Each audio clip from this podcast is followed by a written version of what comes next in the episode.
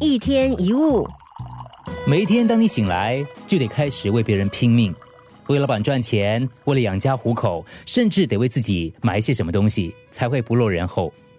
好不容易下了班，又要配合你的情人、家人，或者是为小孩做某一些牺牲，真正属于自己的空间跟时间是少之又少的。仔细想想，你有多少时候是为你自己而活？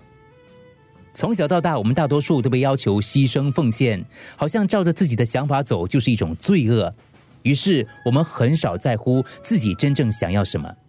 时间久了，我们也就习惯听不到自己的声音，忘记自己渴求过什么。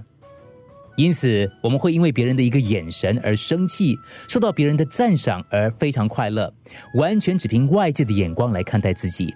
而最后的结果很可能让你慢慢听不见心里的声音，漠视了自我。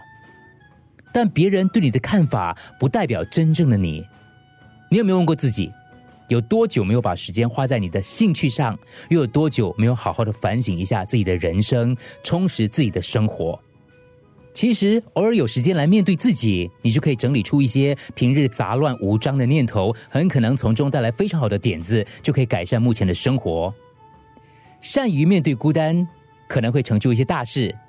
团体生活虽然可以让我们有安全感，但同样的一群人相处久了，却可能让我们的脑袋僵化。所以有的时候必须要暂时离开，充电一下，调整好自己，重新出发。人要活出真实的自我，才是爱自己的具体表现。